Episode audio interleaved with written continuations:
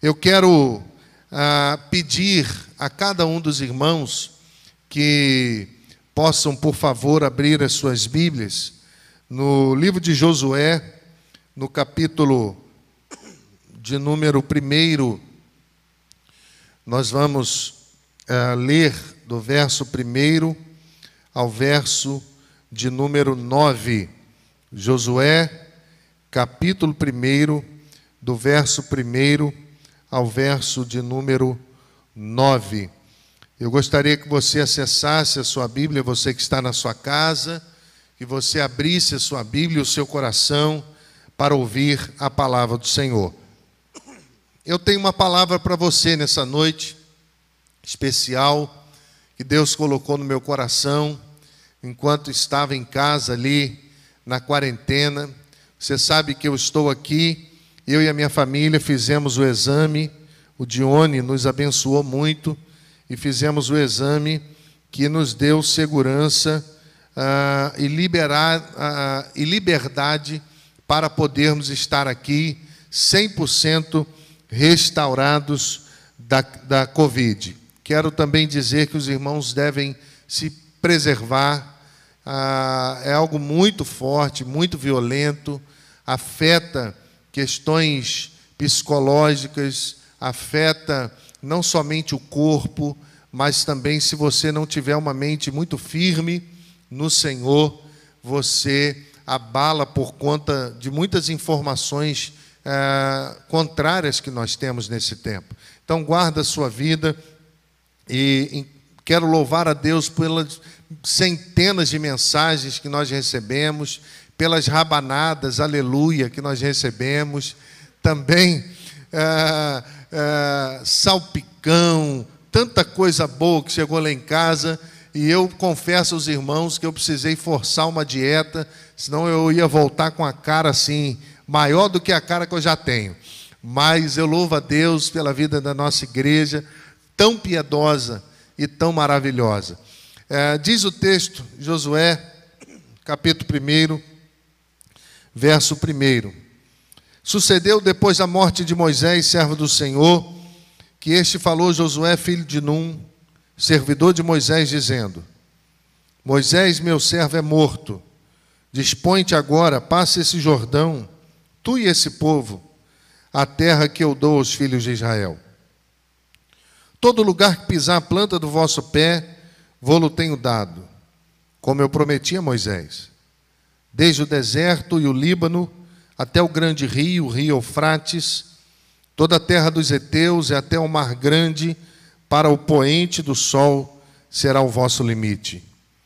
Ninguém te poderá resistir todos os dias da tua vida, como fui com Moisés, assim serei contigo. Não te deixarei, nem te desampararei. Ser forte, corajoso, porque tu farás este povo herdar a terra que, sob juramento, prometi dar aos, meus, aos seus pais. Então, somente ser forte, muito corajoso, para teres o cuidado de fazer segundo toda a lei que o meu servo Moisés te ordenou dela não te desvies nem para a direita, nem para a esquerda, para que sejas bem-sucedido por onde quer que andares. Não cesses de falar deste livro da lei, antes medita nele de dia e de noite, para que tenhas cuidado de fazer segundo tudo quanto nele está escrito, e então farás prosperar o teu caminho e serás bem-sucedido. Não te mandei eu? Ser forte e corajoso não temas nem te espantes, porque o Senhor teu Deus é contigo por onde quer que andares. Amém? Queridos, é tempo de atravessar o Jordão. Sabe, quando nós pensamos no ano de 2020, nós pensamos num ano de dor, um ano de choro, num ano de alegrias também, de conquistas. Mas é fato que esse ano foi um ano tomado pelas incertezas, um ano tomado pelo desequilíbrio daquilo que era normal, e está diante de nós um grande desafio: permanecer chorando ou entender que tem um tempo para chorar e um tempo para viver o novo que Deus tem preparado para cada um de nós. Esse texto ele está apresentando a morte de Moisés no deserto e o povo precisava continuar a, a caminhada, a jornada, o povo precisava vencer o luto, o povo precisava começar um novo ciclo e avançar sobre a orientação do Senhor. Esse ambiente era um ambiente de extrema dor, de extrema uh, expectativa e também de muita dúvida. Afinal de contas, Moisés saiu o deserto adentro e não voltou. Deuteronômio capítulo 34, verso 10, vai dizer que não se levantou em Israel profeta como Moisés, que o Senhor houvera falado face a face. No capítulo 34, ainda, de Deuteronômio, no verso 8, vai afirmar que esse povo chorou a morte de Moisés durante 30 dias. Era um ambiente de dor, era um ambiente de incertezas, era um ambiente difícil, inóspito na vida do povo, e o povo está recebendo uma ordem do Senhor para atravessar o Jordão. O povo está recebendo uma ordem do Senhor para retomar a caminhada rumo à terra que Deus tinha prometido ao povo. Só que o texto apresenta algo sobre modo interessante. O texto diz que eles precisaram aprender a lidar com o tempo de Deus. O tempo de Deus não é o nosso. O nosso tempo cronológico não é o aiônio de Deus, a eternidade aonde as coisas já estão consumadas, aonde todos nós já estamos realizando os propósitos que Ele tem para cada um de nós. O tempo de Deus é diferente do nosso. Sabe, meus irmãos, eles precisaram aprender que existem ministérios que têm início, que têm meio e que têm fim.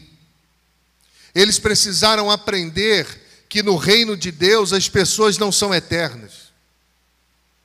Eles precisaram aprender que no reino de Deus as coisas mudam de acordo com a vontade do Senhor, porque Ele governa o seu povo. A caminhada, muitas vezes, meus irmãos, pessoas que estão do nosso lado, é, elas vão passar. Quantas pessoas morreram? Quantos ministérios terminaram? Quantos ministérios começaram? Eles estavam acostumados a lidar com um líder exponencial, Deus falava com Moisés. Agora Moisés sai deserto adentro e não volta mais. Existem coisas que não vão voltar mais. Existem situações que acabaram. E existe um novo tempo de Deus para a sua vida. Existe um tempo de Deus para a vida da igreja. Existe um tempo de Deus para a vida da nossa família. Eles precisaram aprender que as pessoas não são eternas. A Bíblia vai dizer que Deus criou o tempo e Deus sujeitou o tempo, todas as coisas a esse tempo. Sabe, nós somos muito difíceis de lidar com o controle de Deus. Nós achamos que a igreja é nossa. Nós achamos muitas vezes que até os negócios, as empresas são nossas. Quando na verdade basta uma palavra do Senhor e tudo muda. Sabe, queridos, ano passado nós, não, nós nem imaginávamos que Deus ia fazer essa mudança toda. Nós mudamos para Rio Bonito com muitos sonhos. E Deus mudou tudo. Deus conduziu do jeito dele. Ninguém deixou de ser assistido. Nós enfrentamos a pandemia, enfrentamos dias chuvosos, cantando o amor em todo canto, enfrentamos por amor aos irmãos, sabedores de que a agenda da igreja estava sendo feita pelo Senhor, sabedores que a agenda do povo de Deus está sendo feita pelo Senhor. Esse povo que estava acostumado com a liderança de, de Moisés, esse povo que estava acostumado com um homem que Deus falava face a face, que subia no monte, que trazia as leis de Deus, agora se ver diante daquilo que eles não controlavam. Agora se vê diante do novo, que estava sendo estabelecido por Deus, porque Josué estava sendo treinado por Moisés, estava sendo ungido pelo Senhor, e o povo não percebia isso. Eles precisavam avançar. A Bíblia diz que Jó, capítulo 8, versículo 9, vai dizer que os nossos dias não passam de sombra, passam muito rápido e nós não podemos perder tempo. Perder tempo chorando com aqueles que foram, perder tempo com a mágoa, perder tempo brigando, perder tempo sem amar a família, perder tempo sem abraçar os filhos, perder tempo sem cuidar do cônjuge, perder tempo sem exercer o ministério. Nós não podemos perder mais tempo, porque precisamos passar o Jordão. Os dias passam muito rápido. Eu estava de quarentena e só semana passada quatro pastores batistas do Brasil morreram. O pastor que foi eleito para me suceder na Igreja Batista Central em Resende precisou ser internado às pressas, ficou no hospital mais de 15 dias e veio a óbito semana passada. Ontem recebo uma notícia, presidente dos diáconos da Igreja Batista Central em Resende, diácono João, um homem que o mundo não era digno dele. Também no domingo precisou ir para o hospital. Em poucos dias não suportou. Pode chegar, Rubem. E também morreu. E eu amanheci com meu coração com muita dor. Porque era um homem que o mundo não era digno dele. O tempo passa muito rápido, irmãos. A nossa vida é um sopro. Só que a Bíblia diz que Deus concatenou tudo ao tempo dele.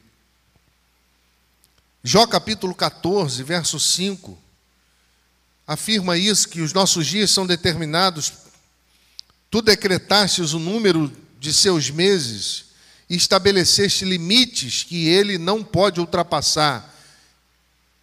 Com Covid ou sem Covid, os nossos dias estão contados. Existe um limite no céu para cada um de nós. E nós não, perdemos, não podemos perder tempo. Ainda, irmãos, quero ler é, Efésios capítulo 5, verso de número 15 a 17. Portanto, vede prudentemente como andais, não como nércios, mas como sábios, remindo o tempo, porque os dias são maus. Pelo que não sejais insensatos, mas entendei qual seja a vontade do Senhor. A palavra remir aqui, usada metaforicamente, significa perder tempo. Mas no grego, a raiz dessa palavra significa tomar o tempo de volta. O apóstolo Paulo está dizendo que a gente não pode andar como louco o apóstolo está dizendo, e nessa simples apresentação do propósito do Senhor, que o nosso tempo é curto, está preso ao tempo de Deus, e às vezes existem coisas que roubam o nosso tempo, que nos escravizam sem percebermos. E o apóstolo Paulo está dizendo que remir o tempo é tomar o controle do tempo da sua vida, é escolher bem, é andar bem, porque os dias são maus. E esse povo precisou aprender isso. E como nós aprendemos isso esse ano, irmãos? Como nós precisamos aprender que há tempo de Deus determinado e é Ele que governa tudo. Precisamos viver sobre essa perspectiva de que as coisas passam muito rápido. Você que está no santuário, você que está na sua casa, olha para sua família. Olha para os seus filhos aí, você já deu um beijão neles já abraçou, já pediu perdão. O tempo passa muito rápido e não adianta chorar depois lágrima de crocodilo. Não adianta depois ter remorso de poder ter feito uma coisa e não ter feito.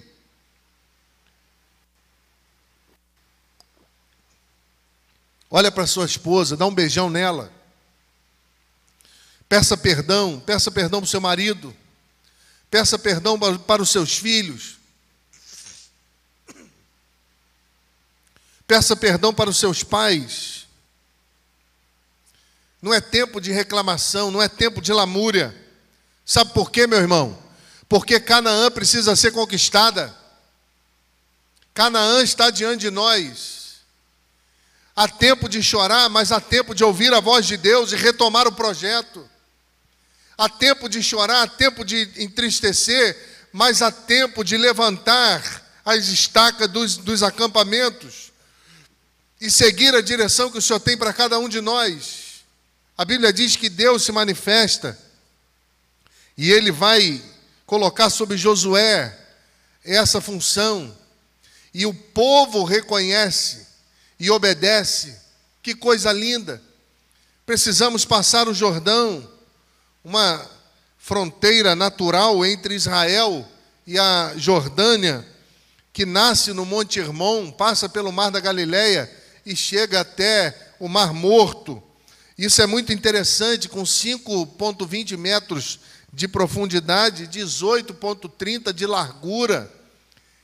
Eles estavam diante de um obstáculo difícil, além da morte de Moisés, além do choro, das incertezas, eles precisavam caminhar pelo meio do mar de novo.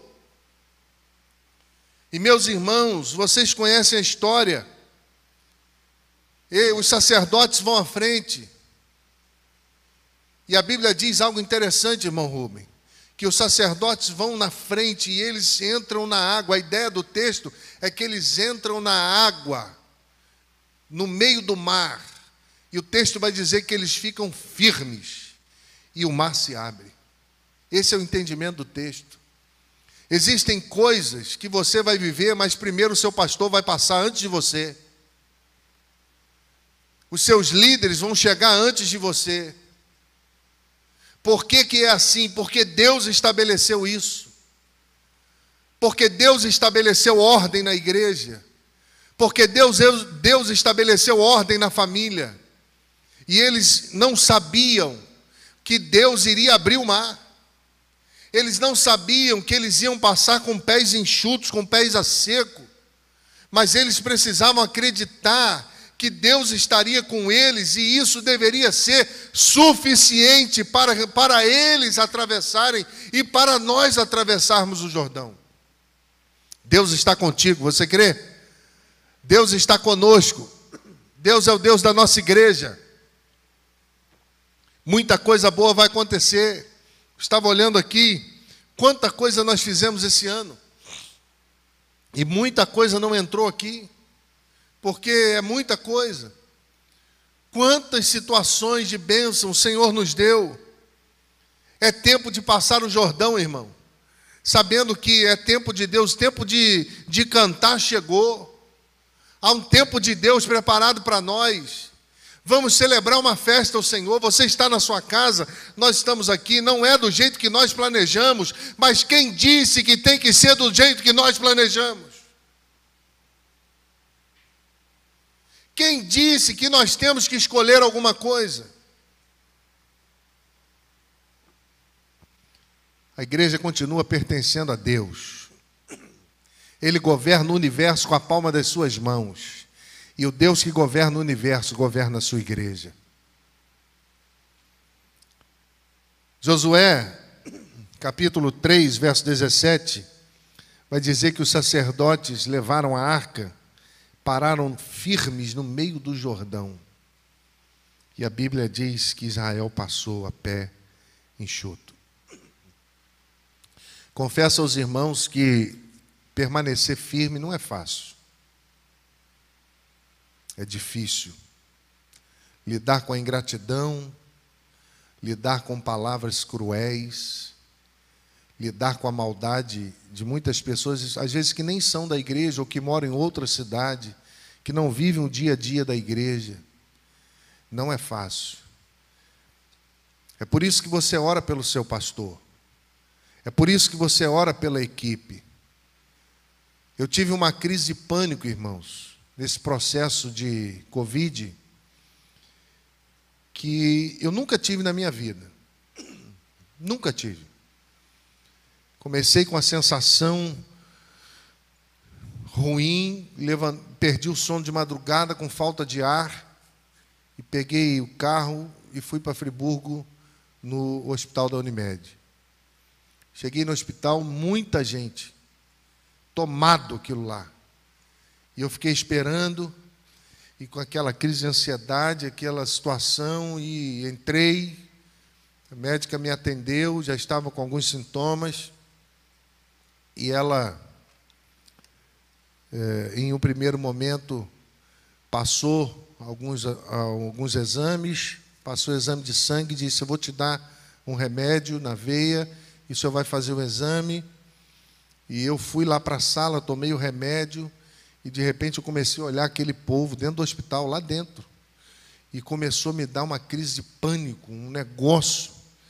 Que enquanto a menina vinha tirar meu sangue e não chegava, eu perguntava: vai demorar muito? Não, ela está vindo. E de repente eu levantei e eu não conseguia. Eu saí andando pelos corredores, saí pela porta do hospital e fui embora. Entrei no carro e fui embora me deu uma crise de pânico terrível. Porque às vezes permanecer firme no meio do mar não é fácil. Só sabe a força das águas quem está lá. Mas eu louvo a Deus porque, meus irmãos, o Senhor nos sustentou. Os sacerdotes tinham a arca nas suas mãos, a presença de Deus. E o que nos sustenta nos mares bravios da vida é a presença de Deus. O que sustenta a sua família é a presença de Deus. O que sustenta a igreja é a presença de Deus. Ele é o dono da igreja, ele pode tudo. E à luz dessa certeza de que nós precisamos atravessar o Jordão, passar o Jordão, ei, briga menos. Briga menos com a sua esposa, tadinho. Briga menos com seu marido, tadinho da gente. Briga menos com seus filhos Abraça mais. Há um tempo determinado com Covid ou sem Covid, um dia nós vamos morrer.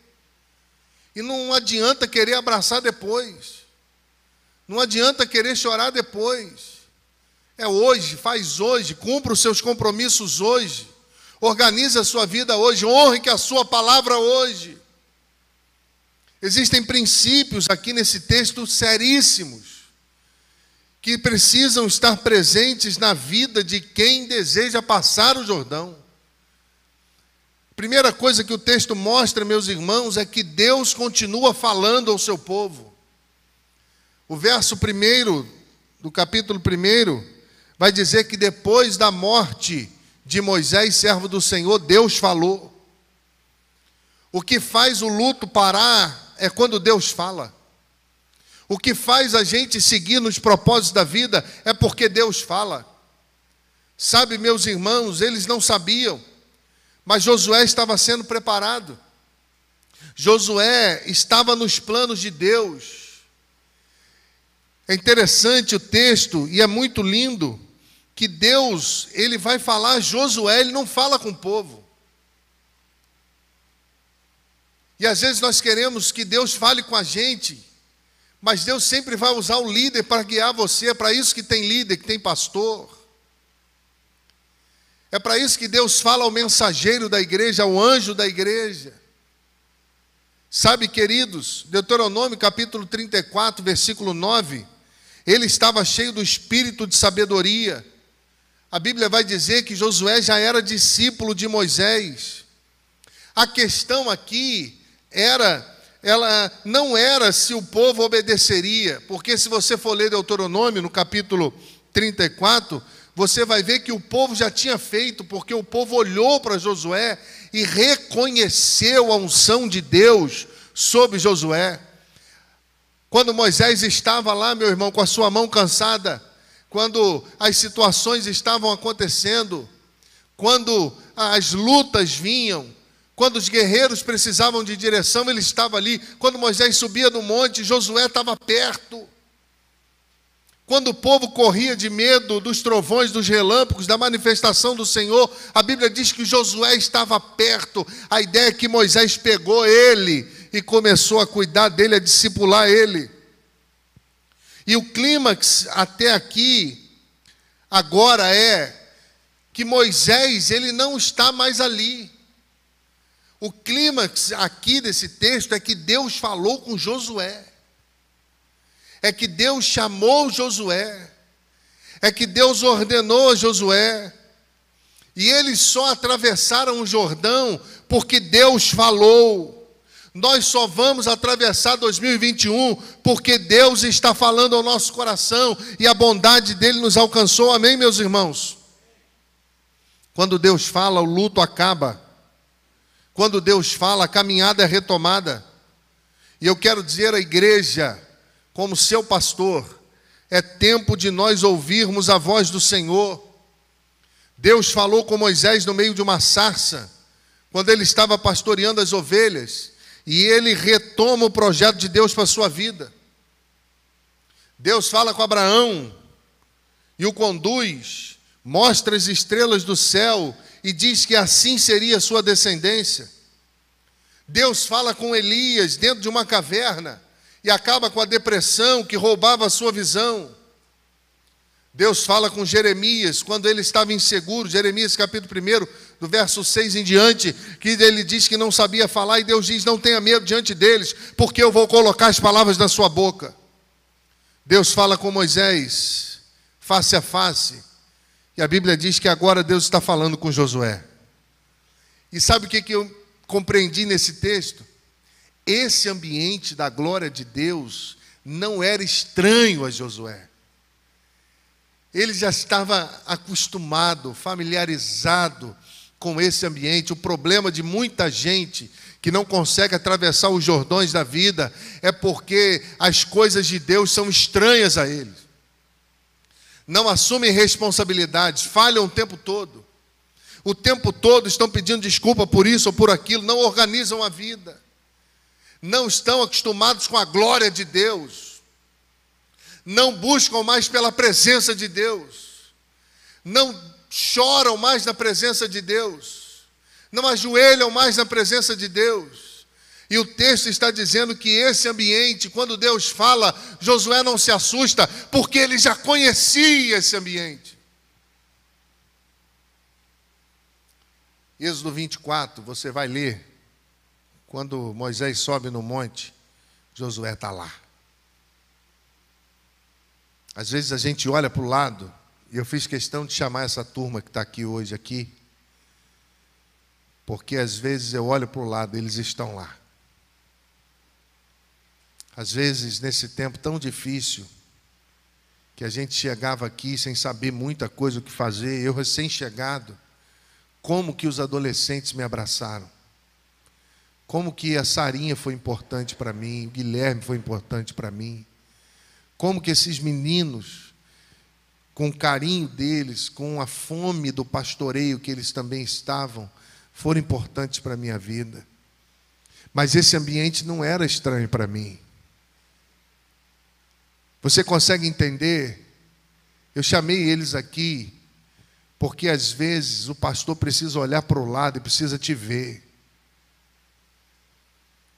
Às vezes o pastor precisa de alguma situação e ele vai saber que você está ali. Sabe, meus irmãos, às vezes a gente não sabe, mas Deus está cuidando da gente. Às vezes você não sabe, mas Deus está cuidando de tudo. Tem gente sendo preparada por Deus para servir na igreja, pode ter certeza. Tem muita gente chegando, tem muita gente sendo preparada. Hoje, nós temos aqui o Elon, o Elon, Elon, Elon, como é que é? Elon, eu vou acertar, me perdoa. Já entra o ano me perdoando. o seu filho, estavam aqui no banco sentados. Deus já sabia que a gente ia precisar deles hoje. Deus não deixa a sua obra órfã. Deus financia a sua obra. O mesmo Deus que chama é o Deus que financia a sua obra. Aleluia! Deus é bom, meus irmãos, e tem lugar para você. Deus está preparando muita gente. Eu me lembro de uma ocasião, quando eu tive uma dificuldade ah, em Resende e precisei fazer umas mudanças na igreja. Nós tínhamos um problema na igreja no som, muito sério. As peças da igreja queimavam e a igreja não não consertava e tinha uma pessoa que tinha essas peças e ia botando a peça dela lá e ia controlando o som da igreja e operava do jeito que queria. Se ele achasse que tinha que cortar o microfone de alguém, ele simplesmente cortava e abaixava a cabeça e não olhava. Ah, cansei de apagar incêndio de sobrinhas, de pessoas que estavam cantando, de repente sumia o som e olhava aí, e isso foi trazendo algumas coisas. E eu falei, gente, queimou aquilo lá, por que, que não comprou novo? Não, porque é, é do fulano. Ah, não, mas aquilo é do fulano. E era, havia um controle muito grande. Até o dia que eu tomei uma decisão e mandei tirar tudo e mandei a igreja comprar. Nesse dia, meus irmãos, nós tínhamos uma dificuldade de operador de som. E esse irmão decidiu sair da igreja com a sua família e nós fomos orar e nós não sabíamos que nós tínhamos dois técnicos de som na igreja sentados no banco há um ano. Há um ano. Que vieram falar comigo, pastor, posso ajudar? E é o operador hoje lá, o Peter, meu filho querido. Um tesouro. Tesouro. Peter Vinícius. Compramos mesa, reformulou o som, fez de tudo. Às vezes, irmãos, João capítulo 15, é necessário, para que haja crescimento, é preciso haver poda. Para que haja crescimento, é preciso que alguém tenha coragem de mudar as coisas que sempre aconteceram. Para que haja crescimento, às vezes é preciso dizer não. Para que haja crescimento, às vezes é preciso mexer nas estruturas. Meus irmãos, Deus está cuidando, Deus está cuidando da sua obra. Deus está falando e quando Deus fala, tudo muda. Deus é fiel. Tem gente sendo preparado, você crê nisso, meu irmão? Tem muita gente. Deus é bom. Isaías capítulo 41, versículo 13. Pois eu sou o Senhor, o seu Deus, que te segura pela sua mão direita e te diz: Não temas, porque eu te ajudo. Aleluia. A primeira certeza desse texto, e se deixar, eu prego a noite toda porque meu coração está pegando fogo, meu coração está em chama para Deus, desse Deus que sustenta a sua obra, desse Deus que é o dono da igreja, desse Deus que nos ama, que nos cura, que nos cuida. A primeira questão é que esse Deus fala, e quando ele fala, tudo muda. A segunda questão importante nesse texto é que existe força e coragem para um propósito específico. Deus está dizendo a Josué: ser forte e corajoso, porque você vai fazer esse povo herdar a terra. Ser forte e corajoso, porque há um propósito na sua vida. Tem muita gente na igreja querendo ser forte e corajoso, mas não quer cumprir o propósito. Tem muita gente na família que quer ser forte e corajoso, mas não quer cumprir o propósito. O texto está dizendo que ele deveria ser forte e corajoso porque havia um propósito de Deus. Ele iria fazer o povo herdar a terra prometida. Nós precisamos ter força e coragem para o propósito de Deus. Meus irmãos, Deus está orientando os limites onde a conquista se daria. E Deus está afirmando que estaria com ele, mas requer dele força, coragem para cumprir o propósito. Ele está fazendo parte dos projetos de Deus. Deus não estava chamando ele para ser um superstar. Deus não estava chamando ele para ser um popstar. Deus não estava chamando ele para controlar a igreja. Deus estava chamando ele para guiar o povo. Havia um propósito no coração de Deus. E para ele cumprir o propósito, ele precisava ter coragem e ter força. Meus irmãos, nós fazemos parte do propósito de Deus. Ou os irmãos acreditam que Deus me trouxe para a igreja ou não acreditam. E é muito bom ouvir e receber centenas de recados de irmãos dizendo, pastor, que bom que Deus ouviu a nossa oração e trouxe o Senhor para cá. Deus me trouxe para um projeto que Ele já tem na vida dos irmãos. Deus exige de mim que eu tenha coragem e força. E eu quero dizer aos irmãos: é, medo eu não tenho.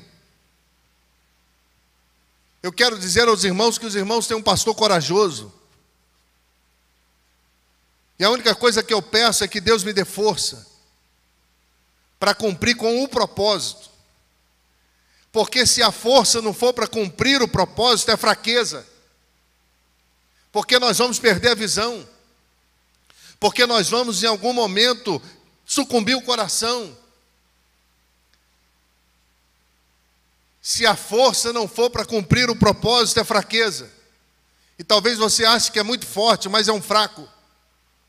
Porque você perdeu o propósito de Deus de vista. Deus está nos chamando para o seu projeto. Amém? Quantos nessa noite digam, dizem amém ao projeto de Deus? Deus disse a ele: Eu vou dar a terra para o povo, mas quem vai conduzir o povo é você. As promessas de Deus se cumprem. O projeto de Deus não acabou. Romanos 8, 28. Sabemos que todas as coisas cooperam para o bem daqueles que amam a Deus, daqueles que são chamados segundo o seu propósito. Olha o propósito aí. Colossenses capítulo 1, versículo 16. Pois tudo, absolutamente tudo nos céus e na terra, visível e invisível, todas as coisas começam nele e nele encontram propósito. Rick Warren ele diz o seguinte: se nós quisermos saber por que estamos nesse planeta, nós precisamos começar em Deus. E Josué aprendeu isso. Ele não podia colocar seu coração em outra coisa que não fosse realizar o que Deus havia entregado em suas mãos. E eu quero te perguntar nesse último culto do ano, qual o propósito da sua vida? Para que que você existe? Qual é o seu propósito? Querido, porque Deus nos deixou aqui com vida? Eu estava chorando ontem, lembrando do meu diácono João Duarte, meu amigo, meu amigo, me abençoou muito. Um homem com uma sabedoria exponencial, e eu estava chorando, e quando preparava essa mensagem, a minha pergunta era: Deus, por que, que o Senhor me deixou com vida? Tem tanta gente ruim, que não morre. E tem tanta gente boa, Senhor. E eu fiquei pensando, qual o propósito de Deus nisso? Tem que haver um propósito no coração de Deus. E o propósito dele é que nós passemos o Jordão. Há um propósito nisso tudo, irmão. Você já pensou por que, que você está vivo? Tanta gente morreu. Existem famílias agora chorando, a esposa do João foi internada também às pressas, a filha está internada. Uma família linda. A irmã Dulce, da igreja central, morreu semana passada. Pastores morreram. Irmãos queridos aqui da nossa cidade morreram. E por que, que Deus deixou você com vida? Por que, que Deus nos deixou com vida? Há um propósito nisso, não é possível. E entender, meus irmãos, qual é o propósito de Deus nisso tudo, talvez seja o caminho para nós continuarmos a caminhada. Josué não ficou de mal com Deus. Afinal de contas, era o líder dele, era um amigo dele que morreu. Mas quando Deus falou, ele ouviu. Quando Deus mandou levantar, ele levantou.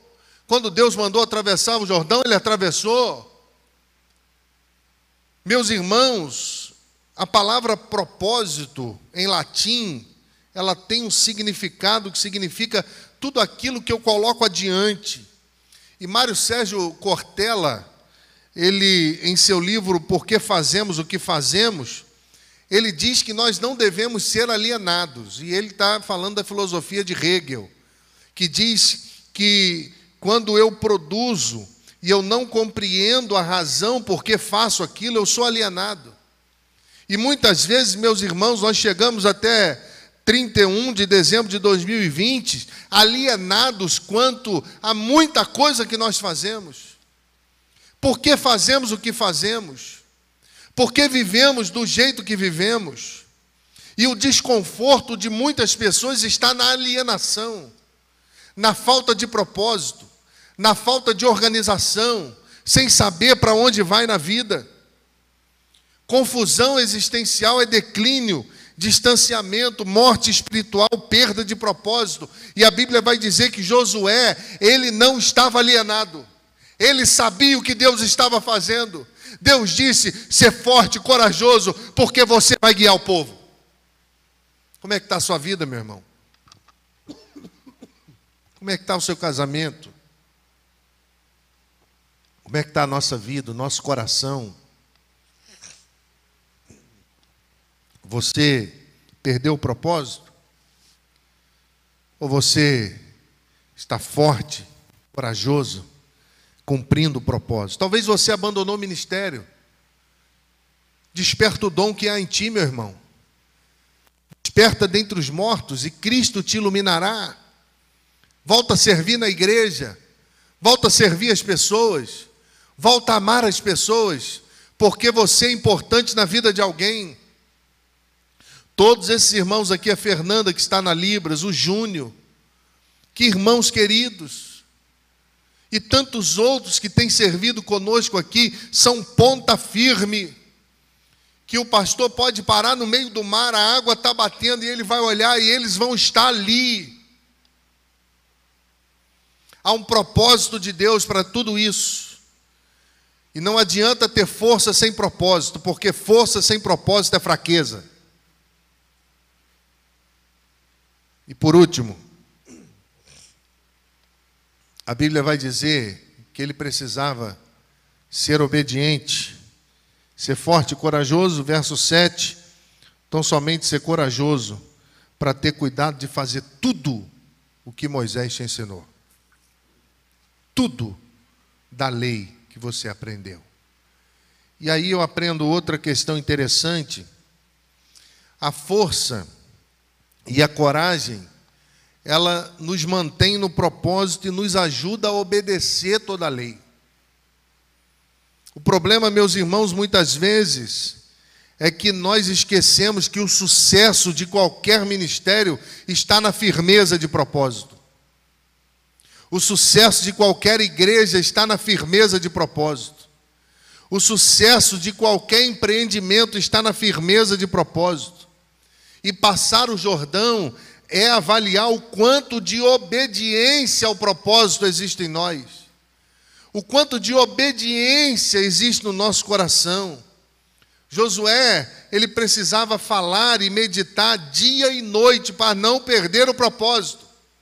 Verso 8: Não cesse de falar deste livro da lei, antes medita nele de dia e de noite, para ter cuidado de fazer tudo o que está escrito. Então prosperarás o teu caminho e será bem sucedido. Querido, que coisa linda, que segredo, que tesouro que a Bíblia nos apresenta nessa noite. Esse foi um ano atípico para muitas pessoas, para muitas coisas. Nós fomos privados de muitas coisas, mas nós não fomos privados da palavra de Deus. Ninguém foi proibido de ler a Bíblia. Ninguém foi proibido de ouvir uma devocional. Ninguém foi proibido de cantar louvores. Ninguém. Se você parou, você precisa rever sua devoção. Se você perdeu o seu amor pela Bíblia, você precisa rever até a sua conversão.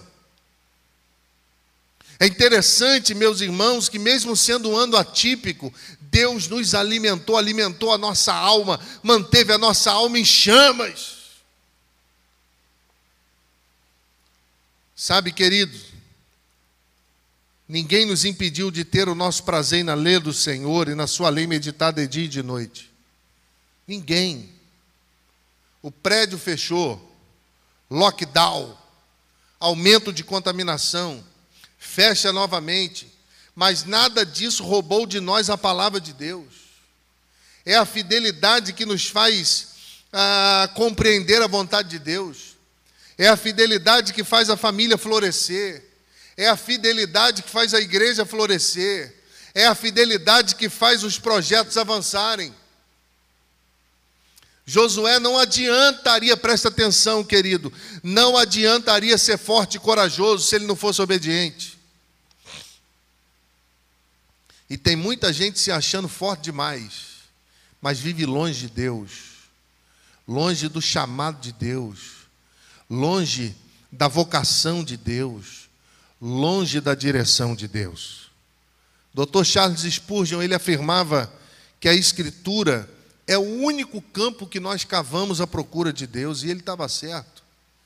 Se você não leu o meu livro, ainda dá tempo de comprar, porque eu escrevi no meu livro mais novo, Emanuel, na página 45, você que comprou pode olhar lá, que andar com Jesus e negligenciar os seus ensinos é estar em oposição à vontade de Deus e é viver em ilusão.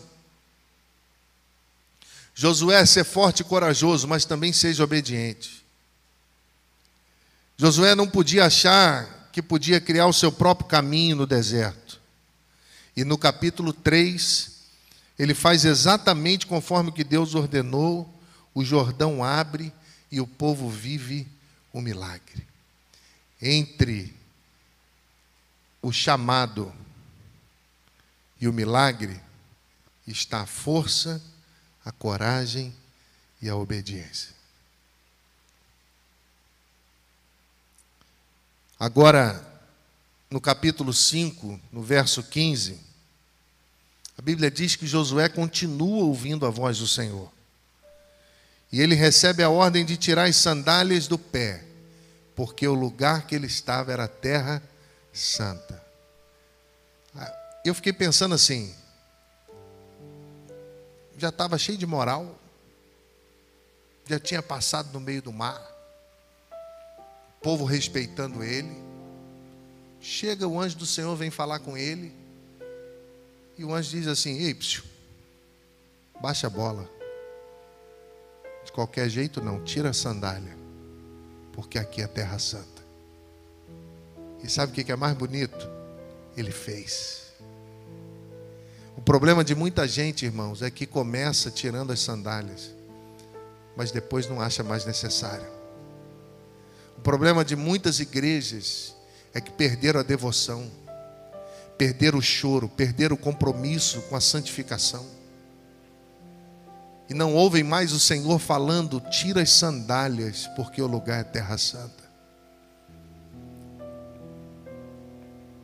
Mesmo diante de inúmeras vitórias, o mais bonito disso tudo é que a Bíblia mostra que ele não perdeu o coração. Sabe por que, que Deus não deixou a igreja crescer muito ainda? Porque Deus deseja que a gente seja forte, corajoso, mas também obediente. Porque sem força, coragem e obediência, nós perdemos o coração. E perder o coração é se alegrar com um monte de cimento vazio. Perder o coração é falar mal das pessoas. Perder o coração é abandonar o ministério. Perder o coração é não zelar pela igreja.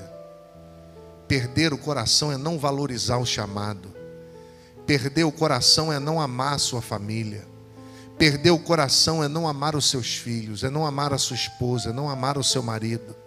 Perder o coração é não dizer sim para Deus, é achar que pode tudo. E 2020 foi muito legal, porque nós descobrimos que nós não podemos tudo. Eu abri o olho de madrugada, com falta de ar.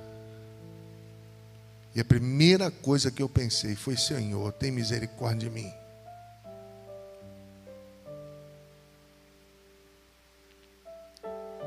No início do ano, quando a Janine chegou no quarto, chorando, o mesmo sintoma que eu tive agora, essa crise de pânico e com falta de ar, que eu botei ela no carro de madrugada e fomos para Friburgo, as crianças dormindo no banco de trás. E quando eu deixei ela no hospital, eu não pude nem me despedir, porque internaram ela prontamente, duas horas da manhã.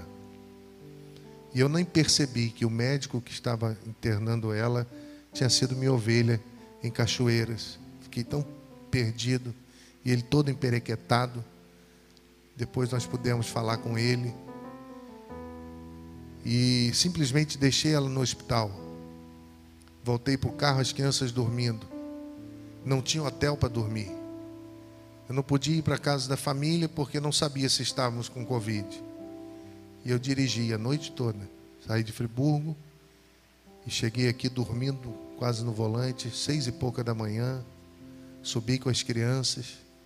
As crianças dormiram e eu dobrei o meu joelho e pedi a Deus que tivesse misericórdia da Janine.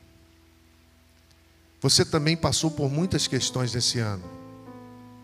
Você também, com certeza, passou por muitos momentos difíceis. Mas o melhor disso tudo, irmãos, é que nós não perdemos o coração. Se Deus mandar tirar as sandálias, nós vamos tirar. Porque é Ele que manda. Tem muita gente prepotente. Tem muita gente má. Josué enfrentou batalhas difíceis em Jericó em Ai. Mas a Bíblia diz que ele manteve a aliança com o Senhor. A Bíblia diz no livro de Josué que ele dividiu as terras com as tribos. E ele morre com 110 anos. Josué capítulo 24. Agora Josué 24, 31 vai afirmar o seguinte: que serviu, pois Israel ao Senhor todos os dias de Josué e dos anciãos, que ainda sobreviveram por muito tempo. Por muito tempo depois de Josué, e que sabiam todas as obras feitas pelo Senhor a Israel. Sabe que coisa linda? Ele arrebenta como líder. E ele é estudado pelas grandes nações como um dos maiores comandantes de exército que o mundo já viu. E aí, meus irmãos, passa no meio do Jordão. O povo glorifica a Deus, grita pelo nome dele. As coisas acontecem, ele não perde o coração. E no final da sua vida, o povo ficou fiel, porque ele teve coragem, porque ele teve força, porque ele foi obediente. Obedecer é bênção para você, é bênção para os seus filhos e é bênção para aqueles que caminham com você. João 5, 2 e 4. Assim sabemos que amamos os filhos de Deus. Amamos a Deus e obedecemos os seus mandamentos. Porque nisto consiste o amor de Deus, em obedecer os seus mandamentos. E os seus mandamentos não são pesados. O que é nascido de Deus vence o mundo. E essa é a vitória que vence o mundo, a vossa fé. Quero concluir, meu irmão. Se deixar, eu falo, mas a hora está indo embora. Quero concluir dizendo a você o seguinte: o ano passou, foi um ano muito difícil, mas nós precisamos continuar. O ano passou, perdemos muita gente que amamos, mas nós precisamos continuar. O ano passou, fizemos a festa da igreja, por mais bonita que tenha sido, não foi como queríamos, mas nós precisamos continuar. O ano passou, o colégio fechou, mas os nossos filhos precisaram continuar. O ano passou, as empresas entraram em colapso, Mas você precisou continuar. Sabe? Aprove ao Senhor que fosse assim. E nós cremos, eu creio, que há um propósito nisso. Deus ele não nos leva a lugar nenhum onde a sua graça não possa nos sustentar. Deixe o luto para trás. Fique atento à ordem do Senhor, ouça a sua voz. Foque no propósito. E obedeça os seus mandamentos. Porque não adianta ter força, ter coragem, se você não obedece. Força e coragem, sem obediência, é fraqueza. E eu sei que existem irmãos queridos lá de Resende cultuando com a gente aqui. Minha mãe, irmãos do mundo todo, porque esse vídeo vai chegar em muitos lugares. E eu quero dizer a você: é tempo de passarmos o Jordão. Vamos firmes, porque Deus vai abrir o mar. Vamos firmes, com coragem, porque nós vamos cantar o hino da vitória. E amanhã vai ser bem melhor. Eu creio nisso.